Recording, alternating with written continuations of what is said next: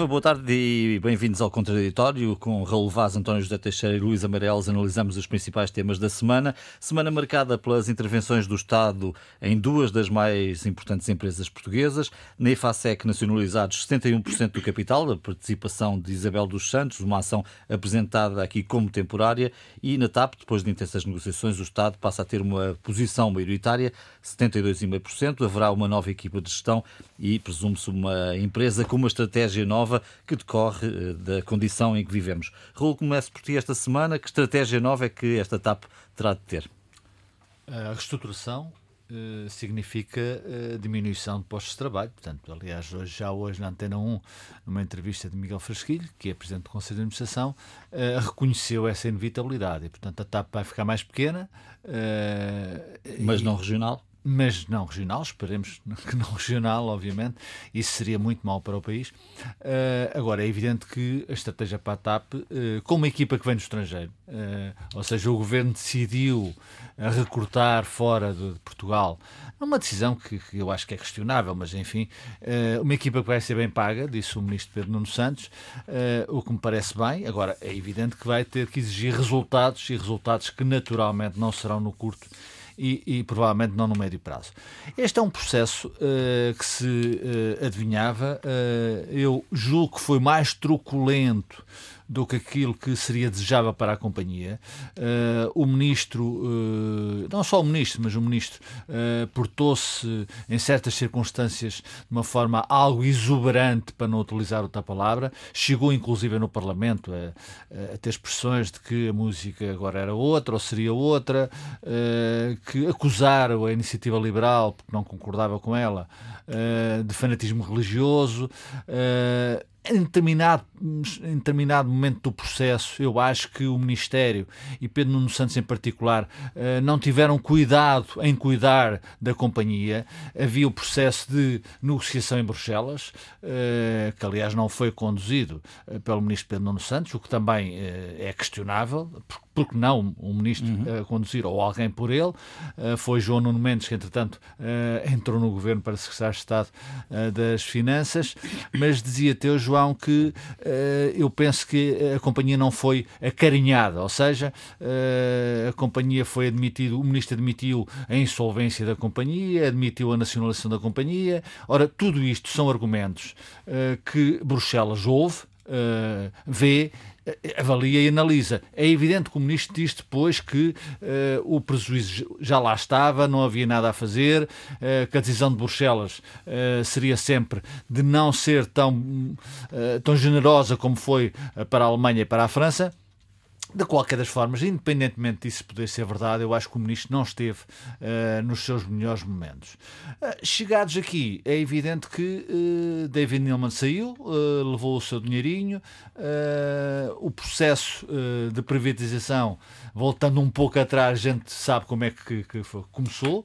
Começou de uma forma rápida, numa, na parte final de um governo que sabia que ia deixar de ser governo, e portanto, a dimensão de uma empresa como a TAP, é evidente que eu Uh, julgo que teria de ser também mais bem cuidada. Ou seja, a TAP tem sido muito maltratada uh, nos últimos anos. Uh, e é uma empresa que é preciso dizer que desde 1974, só, só em dois anos, teve lucros. Ou seja, isto faz-me pensar que poderemos estar perante um problema, um novo problema financeiro. Vão ser injetados 1.200 milhões de euros já estão, aliás, consignados neste, neste orçamento suplementar. Agora, provavelmente não vai chegar. Provavelmente não vai chegar. E se não chegar, e se não chegar? Numa altura em que Portugal se, se confronta com tantas dificuldades uh, económicas, financeiras e sociais, quando não se antevê uh, a solução uh, ou uma alteração substancial, no bom sentido, da pandemia, eu, eu, é evidente que também não é, não é difícil de adivinhar que isto se pode tornar num novo problema social, hum. ou seja, as pessoas olharem para a TAP, que é obviamente uma empresa estratégica que faz falta ao país, que o hub de, de, de Lisboa sem a TAP uh, provavelmente desapareceria e, e, e, transitaria para Madrid e Madrid ficaria a grande plataforma uh, de entrada na Europa, de, de, certos destinos e a grande pl plataforma da, da, da, Península Ibérica e, portanto, isso era de evitar, eu reconheço isso. Agora, uh, tem que se fazer opções. E em determinada altura pode acontecer que esta opção que o governo fez uh, e que. Mas qual é a alternativa, Raul? Pois, que eu percebo. Eu estou a dizer, percebo Sim. a opção. A alternativa seria, uh, eventualmente, uh, procurar fechar, aceitar uma, uma insolvência da, da, companhia. Eu juro que não havia outra alternativa e esta alternativa era bem pior. Hum. Portanto, há a reconhecer que, obviamente, que o governo não tinha muitas alternativas. Eu critiquei foi o processo em si nos últimos meses. Mas, só para terminar, João, é evidente que poderá haver, uh, esperamos que não, esperamos que não, esperamos que a vida melhore, mas poderá haver uma altura em que o governo se confronte, este governo, se confronte com a decisão que agora tomou uh, de injetar e de dar a mão à TAP, uh, e, e é evidente que isso pode ter custos políticos porque no, nos pratos da balança uh, 500 milhões para o Serviço Nacional de Saúde e 1.200 milhões para a TAP Obviamente que são necessários para a TAP, eu não estou a discutir uh, feijões, mas é evidente que a avaliação, a avaliação da opinião pública, a avaliação dos portugueses que estão a passar muito mal e provavelmente vão passar ainda pior, poderá criar alguns problemas políticos a António Costa. Hum. Luísa, a tua interpretação sobre a forma como este, como este negócio acaba por se concretizar? Uh, ele não tinha muita alternativa, tinha esta da insolvência, Sim. mas uh, aparentemente há aqui grande consenso de que a insolvência seria pior do que aquilo que foi conseguido. Sim, embora algumas vozes o tenham contestado e tenham considerado que seria uma boa ideia fazer, uh, quer dizer, deixar. Abrir ao lado. De abrir, abrir ao lado. Portanto, há Sim. gente que pensa assim. eu confesso que os meus conhecimentos de economia. Uma espécie de novo banco, dois. Sim, de banco, de banco banco. Uma boa e uma TAP má. Sim, que seria uma coisa muito estranha, mas eu acho que isso são. Ainda dizer, acho, que, acho que são hipóteses teóricas que depois chocam com a realidade, que é uma reestruturação e brutal. E com a urgência também. Lá. E com a urgência, etc. Porque neste momento acho que o que é urgente é pôr a TAP a voar, não é? Isso acho que toda a gente está. Já, ela já está a perder terreno e acho que é, isso é fundamental. Em todo este processo, eh, eu concordo com o Raul, exceto uma coisa: é que eu acho que o Pedro Nuno uh, apesar de ser muito truculento, é na verdade um negociador feroz. E é tão feroz que, quer dizer, e é tão. Ele foi, durante os quatro anos do, do primeiro governo, deste primeiro governo, foi ele que garantiu uh, ali, digamos que a, a solidez da, da, da mas, geringonça. Mas, só que nessa altura todo o governo queria a geringonça. E, e, e não é claro para mim, não é claro, eu acho que é evidente que não houve uma coesão no governo em relação à decisão da TAP. Não, não, houve, não, eu acho não que houve. houve. eu, eu acho aliás, que o Primeiro-Ministro primeiro tem declarações. Raul, eu acho que isso são, eu acho que isso é o aspecto acessório, ou seja, o fundamental não, aqui é, foi. É fundamental. Uh, eu acho que o, o governo esteve unido em relação ao que queria da TAP. E acho que não queriam a nacionalização.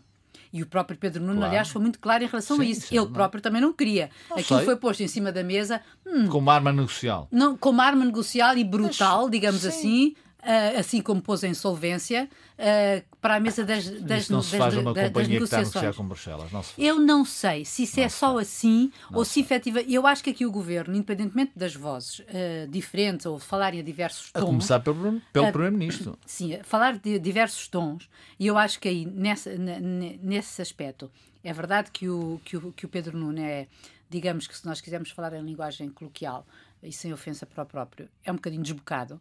Ou melhor, diz aí, a gente já sabe que ele é assim desde há muitos anos, não é? Como, eh, desde, mas, desde... É que, eh, mas, mas, mas, é ministro há poucos vez, anos. Desta vez, é ministro há poucos anos. assim no paralelo que tu traçaste. Exatamente. Quando, durante a o quê? Quando foi do tempo do Sócrates? Durante a gestão do governo anterior, o papel que ele desempenhou foi muito discreto e muito sóbrio. Mas depois, mas isso foi depois de ter dito que não pagamos. Lembras quando ele disse que disse Sim, não, não, pagamos na dívida? Toda a legislatura, foi a partir daí no papel que ele, que ele desempenhou, que foi essencial e muito importante para claro. uh, articular com os parceiros do, do ah, governo, mas, ele não, foi, ele não negociou com o PCP nem o Bloco de Esquerda na praça pública. Uh, uh, ele, Nunca. Ele não, ele, não, Nunca. eu não estou a falar sobre isso. Eu quando pois. digo que, que ele é um bocadinho desbocado e que tem esta, esta maneira de, de falar, eu acho que é, digamos que é a sua impressão digital, digamos assim, mas eu quero distinguir duas coisas, que é ele pensa genuinamente, ele é, já sabe que é a tendência esquerda do PS. Isso não quer dizer que ele queira a nacionalização, porque senão se calhar estava noutro partido, não sei, mas acho mesmo que não. Uh, mas acho que essa impressão digital, quando eu me referia que ele era assim, foi daquele célebre episódio durante o governo uh, de Passos Coelho e que ele depois se calou quando ele disse uh, não pagamos em relação à, à, à, dívida. Mas não, não era é? ministro, Luísa. Eu é sei, diferente. mas eu estou a dizer que era, é a maneira dele se expressar. Tá bem, mas ser ministro exige alguma contenção Mas é o que eu estou a dizer. Olha, alguma habilidade até verbal. Mas, dizer, e se calhar aí até está. Uh, ele ainda quer chamar dizer, fundamentalistas depois... religiosos à iniciativa liberal. Acho Mas vamos coisa... centrar-nos no negócio. Eu Exatamente, acho que será é mais isso. relevante para o país agora. Eu acho que é isso, do, do eu acho que é isso. Ah, pois, Porque acho que no é. fundamental, no fundamental, eu acho que hum, o governo esteve alinhado em relação a isto, porque Tenho o governo dúvida. acho que nunca quis a nacionalização. E uh, acho que isso foi explicado por diversas fontes, que havia várias hipóteses, várias soluções, a primeira das quais era, obviamente, negociar a bem, mas do outro lado também estava ferozes negociadores, tais como o Sr. Nilman, mais o Sr. Antonualdo Neves, que além de mais é um é muito mal educado e já havia as, as relações de, dentro da TAP estavam péssimas muito antes disto tudo. Quer dizer, a gente sabe que desde o final de 2018, princípio de 2019, já havia as notícias de que, de que as relações dentro da TAP estavam extremadíssimas uh, e, era, e, não, e desta vez não tinha, não, tinha, não, não tinha Pedro Nuno nenhum. Era Diogo Lacerda Machado versus uh, António Aldo Neves. Portanto, isso aí é diferente. Era Diogo Lacerda Machado versus Pedro Nuno Santos. Não, eu estou a falar no princípio de 2019, Sim. quando nem Pedro Nuno era ministro, nem, nem sonhava ser ele. Agora, Pedro Nuno Santos, quando António Costa o, o desafia para esta tarefa que ele aceita, quer dizer, obviamente que lhe põe. Uh, quer dizer, é, é nem encontro outra palavra para dizer senão desafiante, porque ele provou uma coisa, ele queria outra, então toma lá uma das pastas mais quentes deste governo para, para tu te, para tu te mostrares. Para tu te mostrares. E ele, nestas coisas, e aí vem a tal, a tal pós-ministerial que aqui ele está, que o Raul estava a falar, é óbvio que eu acho que ele aí ainda, ainda é. Uh, ainda é recente. Ele não é, por exemplo, um, um, um homem mais com virtudes mais camaleónicas de se adaptar ao cargo, como é Augusto Santos Silva. Uh, o, o, Pedro Nuno Santos é sempre aquela coisa muito. Mais é sempre impetuoso. ele. Sim, mais é sempre ele. E, e, acho que ele quer. É um genuíno. Isso. E ele quer, dar, quer deixar essa marca. Em relação ao, ao negócio em si, e como estava, eu, a única coisa que eu posso dizer é: bom, resolva-se isto rápido, faça-se o plano de reestruturação. O Frasquilho hoje dizia que será muito menos de seis meses, espero que sim. Será feito pela Comissão Executiva, que não, que, do qual só sai o António Aldo Neves, e, e além do mais. Hum, também ele já disse uma coisa, que em relação ao tal plano de reestruturação, Uh, toda a gente diz que não é inevitável os despedimentos, mas toda a gente sabe que de alguma maneira ou vai haver reformas. Já não em... renovaram mil contratos. mais de mil contratos, mais disse mil ele. Contratos. Portanto, há mais de mil que já estão fora disso. E o layoff está a 70% neste momento. Portanto, é urgente é que se estabeleçam as rotas e que se a, a, a, ela a TAP voe e que no fim disto tudo não haja realmente um novo banco, e eu espero que não, que se faça uma TAP suficientemente uh, relevante para manter o hub aqui e, e, e, ganhar dinheiro. E ganhar dinheiro. Vai claro, ser um, claro que depende muito da evolução do resto. Iremos falar na segunda parte da Sim, questão do Covid, que é muito relevante, da questão de. Não, e o próprio setor da aviação, que é um buraco no mundo inteiro, não é? é? Exato, não falámos sobre esse aspecto, eh, porque realmente a TAP não está só. Por exemplo, a Ibéria também anunciou a eh, redução de frota, todas, redução dos destinos. A Level, que era a sua low cost, declarou insolvência, aqui ao lado em Espanha. António. Tudo está ligado e por isso é que as companhias aéreas, em tempo de de grande depressão económica, para não dizer recessão, crise, eh, o que quisermos chamar, Obviamente que as companhias aéreas foram das primeiras vítimas, os aviões ficaram em terra. Eh, basta dizer que o aeroporto de Lisboa nós não tínhamos, eh, julgo que nunca visto tantos aviões em terra e uma perspectiva aérea de, do aeroporto, porque tal não era possível, havia sempre aviões a, a, a, a voar, a levantar ou a, ou a pousar e, portanto, essa imagem era quase uma impossibilidade e ela aconteceu pela primeira vez. E isso aconteceu pelos piores motivos, obviamente. A TAP era demasiado grande para cair, era assim que se justificava a necessidade de intervenção do Estado, uma intervenção maior.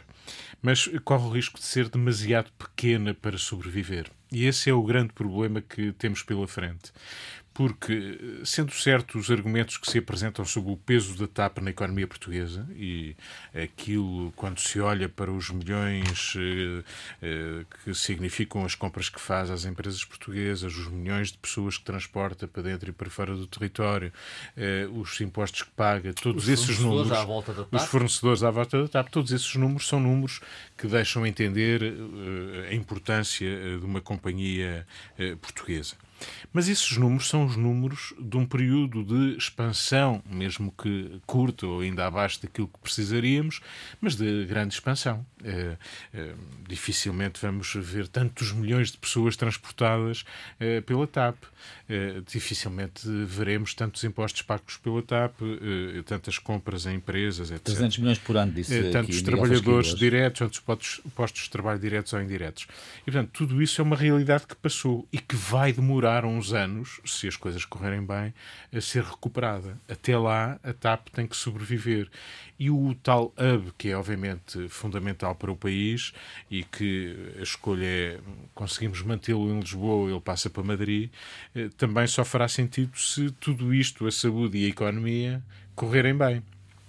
Como até lá vai passar muito tempo, eu diria que isto só faz sentido se nós conseguirmos muito rapidamente, e talvez ainda antes dos seis meses, ou aproveitando os seis meses, para encontrar um parceiro forte para a TAP.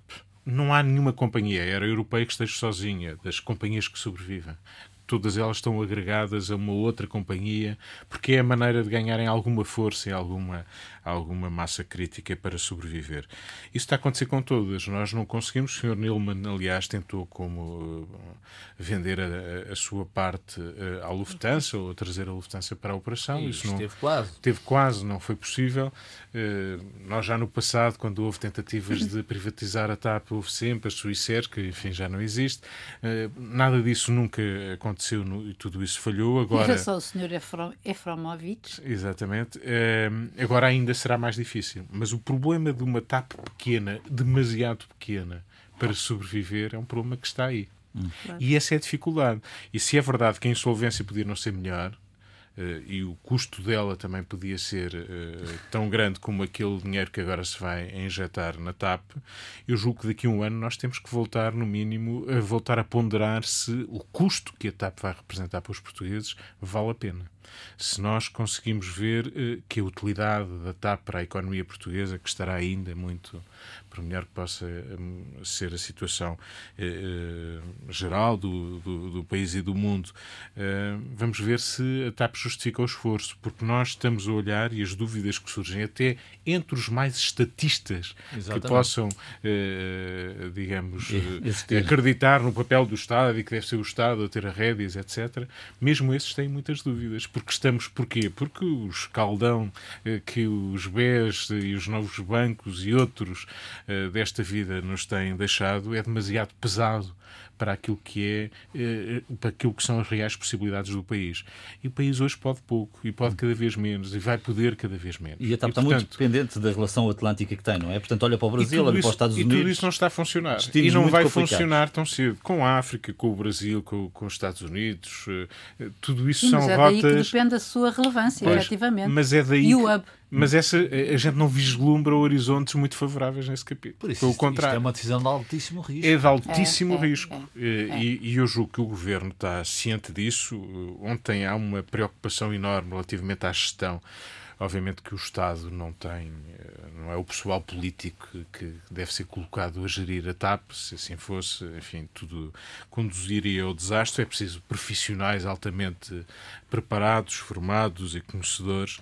Eh, enfim, vai ser feita uma contratação através da identificação dos gestores internacionais capazes. E não só, eu acho que sim, através do Headhunters também há, também há talentos desses em Portugal. Exatamente. Não, não, não é só o Diogo Lacerda Machado. O que foi dito é que aponta mais vem, lá para vem, fora. Vem, vem, é, vem de fora. Agora, o Estado ganhou uma nova responsabilidade. É que é, o Estado ganhou mais direitos do que tinha na TAP, tendo 50%, não correspondia nem, a, nem a dividendos, nem a direitos de voto. Isso também não era isso bom. não era bom e não era justo. Não era, era, Como era, não foi justo, o Raul falou disso.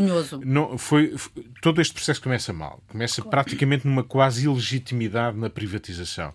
Eh, esta negociação, eh, ou melhor, é a relação do Estado com os acionistas privados, particularmente o Sr. Nilman, foi demasiado tumultuosa. Não devia ser.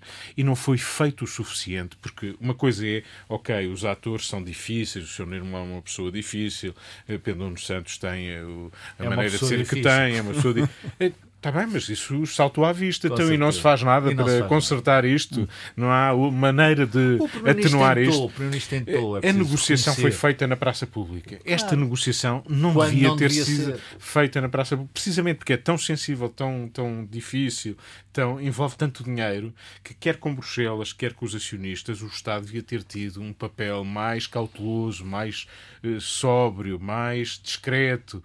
Eh, isso não foi feito. E isso mas, não foi bom. foi da negociação. Eh, pode ter sido, mas nós Seja podemos ser duros nos bastidores, não é preciso ser duro nos bastidores e cá fora. Muitas Sim. vezes o cá fora prejudica a negociação dentro. Mas o cá fora foi, não... sobretudo, numa sessão parlamentar. Não, não há mais uma vez. Vamos ver. Não, não, não há inocentes nesta história. Quando eu digo que a negociação foi pública, vezes, eu não estou a dizer que foi apenas o Estado ou o Ministro que andou Sim. na praça pública. Todos andaram na praça pública, direta ou indiretamente. O ministro, fez o declarações ministro... especiais à luz e tá depois bem, fez exatamente o contrário. Mas o Sr. Nilman quer dizer, também estava a, negociar, Sim, também estava a negociar nessa informação que eu A atitude do Sr. Nilman não me preocupa muito. Preocupa-me a atitude do, do, do Primeiro-Ministro, do, do, ministro, do ministro Pedro Nuno Santos, que é ministro é, de, Portugal. E quando se diz que não são, ontem Pedro Nuno Santos disse, bom, não são as declarações de que possamos ter feito que prejudicam necessariamente a posição de Bruxelas.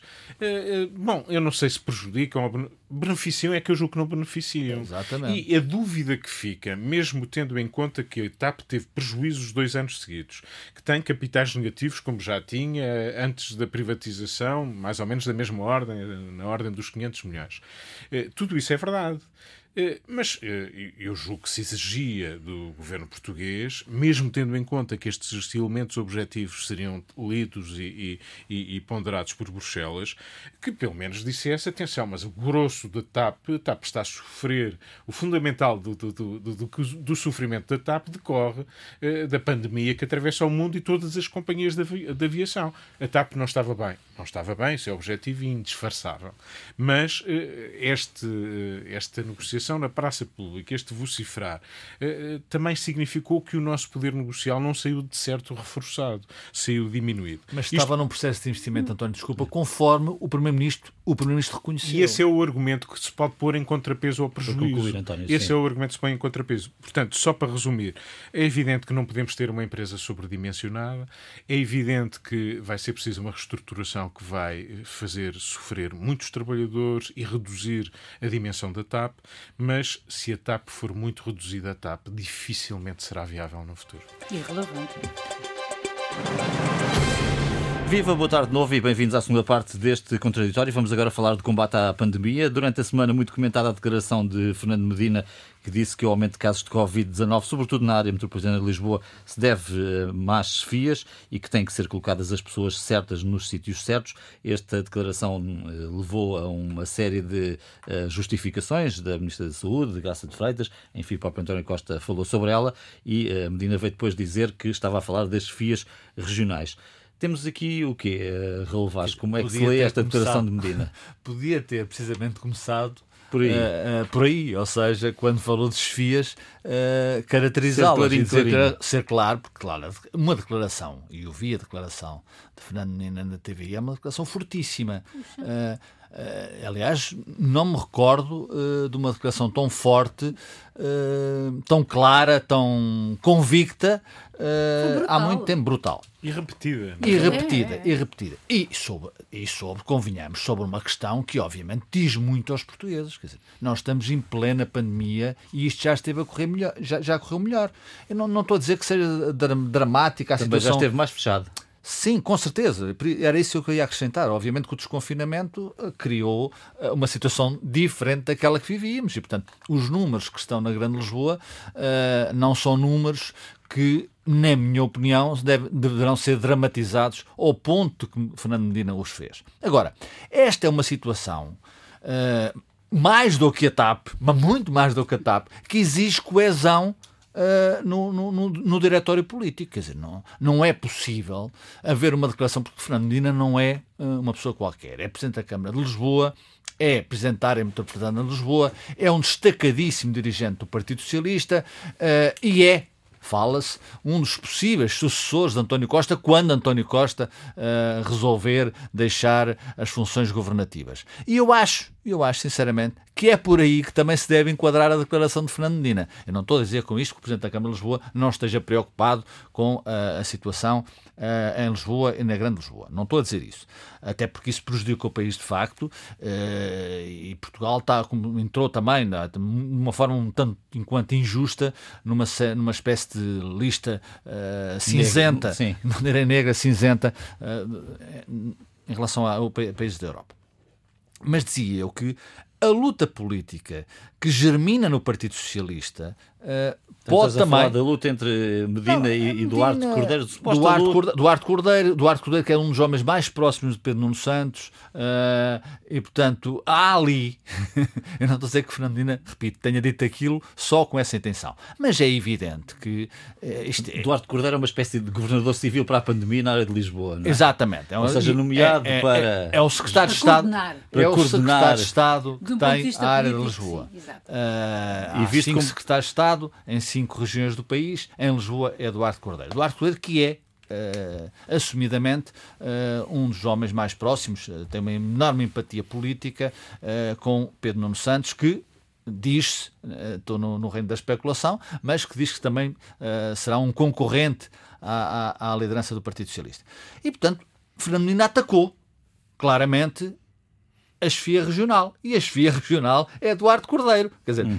isso não tínhamos qualquer ilusão. E, portanto, está aqui criado um problema no seio do governo. Uh, num governo que devia ser absolutamente coeso e ter uma estratégia, o governo e não só, o governo, Direção-Geral de Saúde, Presidente da República, eu percebo Marcelo Belo Souza quando embora numa, numa, declaração justificativa, ninguém lhe perguntou aquilo. Mas quer dizer, quando diz não esperem de mim que vá uh, criar qualquer confronto no governo nas atuais situações. Eu acho que Marcelo Belo Souza tem toda a razão hum. e está a fazer bem em relação a isso. Por muito que a direita fique abespinhada com, com as atitudes do Presidente. Mas voltando a Fernando Medina, quer dizer, Obviamente que essa declaração é uma declaração que tem um, um, conteúdo político fortíssimo e cabala os alicerces de uma equipa governativa que, repito, tem que remar toda para o mesmo lado. E deixou de remar. E outra coisa é assim: pergunto eu, perguntam os portugueses, perguntam os lisboetas, neste caso, e não acontece nada. Quer dizer, o, o, o doutor Fernandino é Presidente da Câmara de Lisboa, Presidente da área metropolitana de Lisboa, faz estas declarações e fica tudo na mesma. A Ministra vem dar uma entrevista à RTP, é, excelente entrevista, mas quer dizer, hum, sobre, sobre isso, praticamente zero. Não, não, ela sobre isso disse que tinham toda a confiança do Ministério da Saúde. Das FIAs. Ah, sim, sim é, tens razão, tens razão. Sendo certo que ontem, já depois da entrevista de, de Fernando Medina à RTP, da Ministra da Saúde à RTP, eh, Fernando Medina veio ao telejornal também Exatamente. repetir algumas das repetir críticas. algumas das críticas. Exatamente. Portanto, este ping-pong, esta desarticulação estamos a falar do topo do Estado uh, em termos de combate à, à, à, pandemia. E estamos a falar de uma coisa seríssima que nunca, que nunca, com a qual nunca convivemos. E não acontece nada. Estamos, quer dizer, não. O, Fernando Medina. Uh, bem, leva o puxão de orelhas do Primeiro-Ministro, puxão de orelhas que o Primeiro-Ministro deu à Ministra na reunião uh, da, do, da, do Infarmed, da reunião dos, dos, dos, dos especialistas, dos génios, e não acontece nada. Essa é a pergunta que eu deixo, porque assim, assim, quer dizer, o que tem que haver, só para terminar, João, neste como noutros casos, mas neste em particular, se se perde a confiança, se se perde a confiança naqueles que estão a lidar de uma forma muito difícil, eu reconheço. Uh, ninguém queria estar no lugar de, de, de quem está uh, a gerir esta, esta, esta, esta, esta crise. Mas se se perde a confiança, anda-se, aí é que se anda rigorosamente para trás. Luísa, temos aqui um caso político ou temos aqui um descontrole, no, no, no descontrole da, do combate à, à pandemia? Bom, neste caso concreto acho que é um caso político, não é? Uh, porque em relação ao resto, à evolução da pandemia, sobretudo na área metropolitana de Lisboa, não é? Que eu agora voltei ao princípio da, uh, do, da, da, da, situação que vivíamos, que é todos os dias ver quais são o número de mortes e, sobretudo, o número de infectados, não é? Para, para ver se uma pessoa descansa um pouco. Uh, mas eu acho que neste, neste momento, eu acho que é mesmo um caso político e estou como o Raul. Eu acho que Medina esteve mesmo muito mal. Fica-lhe muito mal. Ele é, eu compreendo que sendo ele o presidente de, da Câmara de Lisboa e presidente da, da área metropolitana de Lisboa, a quem ainda por cima cabe o controle dos transportes públicos, como hoje o Duarte Cordeiro recordava uh, numa entrevista que deu ao público, uh, ele sentiu-se. Ao nível que está. Ele sentiu-se, obviamente, que ele sentiu-se, uh, quer dizer, sentiu o seu lugar em causa, não é, não é sentir o seu lugar em causa, mas sentiu que tinha que dizer qualquer coisa, ainda por cima com 33 casos de, de, na, na Câmara de infectados, não sei o quê. Bom, eu consigo compreender porque é que ele reage assim, mas não aceito de modo nenhum que no meio da, da crise uh, depois se arranje um bode expiatório que são as próprias responsáveis de, de, que, como dizia a Marta Temido, nos trouxeram até aqui. Quer dizer, então, uh, passaram, eram, faziam bem, ou enfim, com todas as é suas incongruências e idiosincrasias. No encontrado bodes expiatórios. Exato, é um exatamente. passa-culpas. Isso é um passa-culpas que, é que, eu acho, que eu acho dramático e acho muito mal. E, portanto, quem abre as hostilidades aqui foi Fernando Medina e ele tanto percebe isso que depois, no tal podcast do PS, ele já diz: ai não, afinal eu referia-me só às FIAs regionais.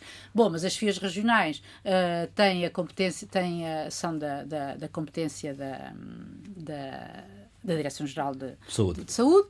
E não é só, não é? E, e, a, e, a, e, a, a DGS administra. Portanto, ele está, obviamente, está a ferir uh, o seu próprio governo, quer dizer, o governo do seu próprio partido. Portanto, não se consegue perceber como é que então, só para salvar a, a sua pele, é isso?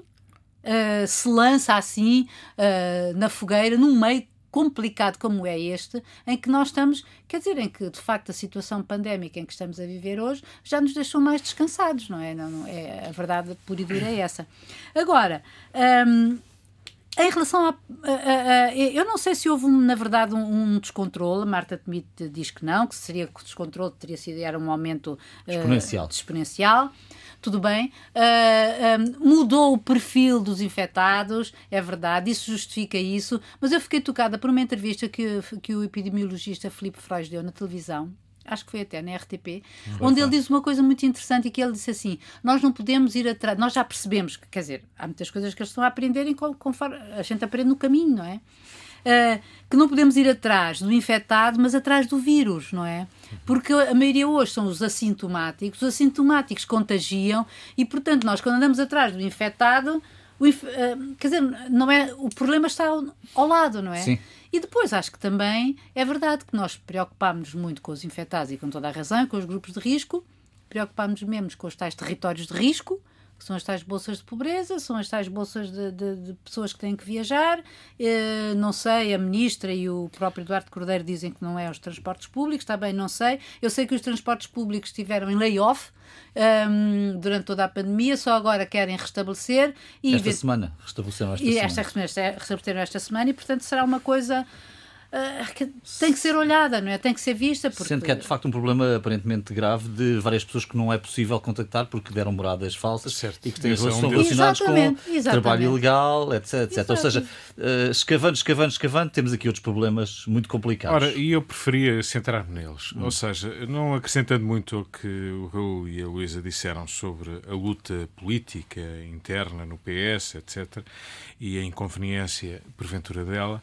Uh, eu acho que o mais relevante é aquilo que se veio dizer, porque quando as coisas correm bem ou muito bem, uh, isto não acontece. Claro. Isto só acontece porque as coisas não estão a correr suficientemente bem. E devemos centrar-nos em que é que não estão a correr. E, aliás, convém dizer que o pontapé de saída não é de Fernando Medina. O pontapé de saída é de António Costa, Exatamente. na reunião do Infarmed. É, é bom termos isso em consideração, que é para a gente enquadrar melhor a situação. E quando o Primeiro-Ministro revela alguma insatisfação, se calhar não é só Fernando Medina que assente, é mais do que eh, Fernando Medina. Eh, é evidente que os atores são o que são e têm as ambições que têm e a gente pode Sim. fazer todas essas leituras. Mas eu não acrescentarei nada sobre isso. Preocupa-me que aquilo que tem sido apontado eh, eh, tenha dois vetores que me parecem que correm mal.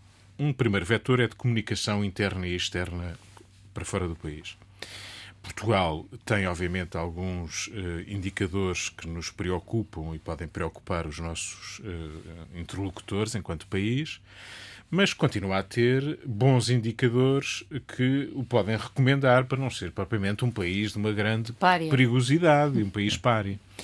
Eh, e, portanto, eu acho que não se valorizou suficientemente isso, não se percebeu que os nossos parceiros que disputam, os poucos turistas que há para disputar no mundo, deixaram de fazer testes, comunicam uh, resultados de semana a semana, uh, os nossos vizinhos, de repente, depois de dias e dias sem nenhuma morte, apareceram mil, como aqui assinalámos.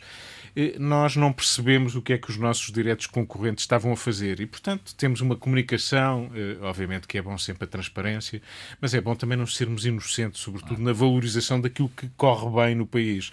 E, obviamente, que a percentagem de mortes por 100 mil habitantes, a capacidade do Sistema eh, Nacional de Saúde de acolher os casos graves, tudo isso não é tão negativo como o pintam.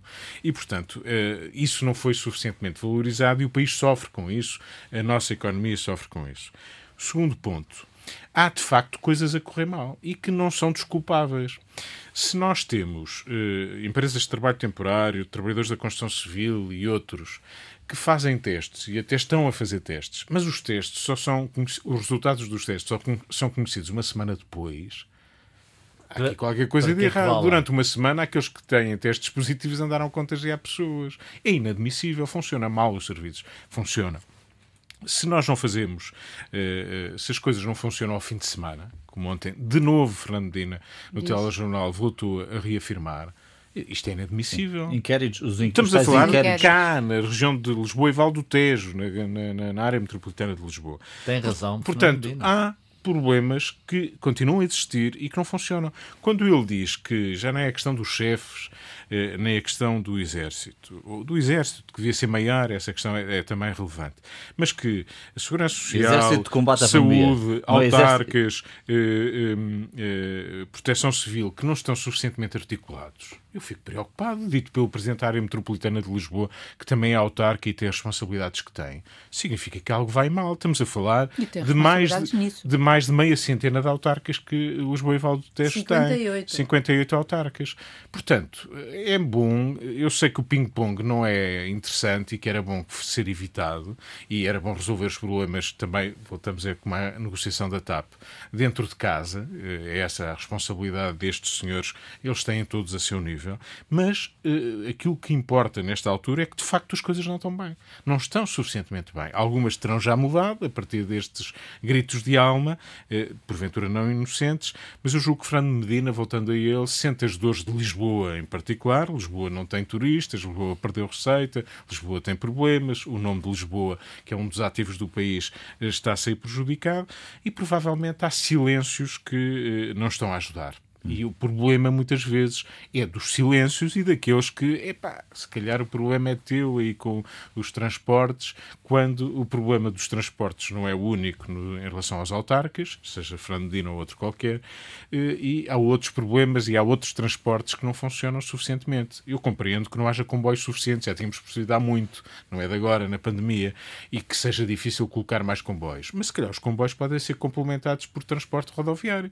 E, e o, o problema problema não é fora das horas de ponta, em que todos nós temos testemunho de ver autocarros vazios, continua a ter esse testemunho, mas nas horas de ponta, de manhã e ao fim do dia, esse problema existe terá sido minorado agora nos últimos dias, mas se calhar continua a existir e é possível resolvê-lo e faz falta que todos se empenhem, em vez de se degladiarem na praça pública, por resolver estas questões que são graves, são reais e nos devem preocupar. Passaram três meses, portanto teria havido algum tempo para prever estas situações. Eu acho que houve aqui um, uma ideia de que as coisas iam correr melhor. milagre. Que, é, o tal milagre que depois do, no desconfinamento, na abertura a gente ia ter aqui uma capacidade e as coisas estavam sob controle.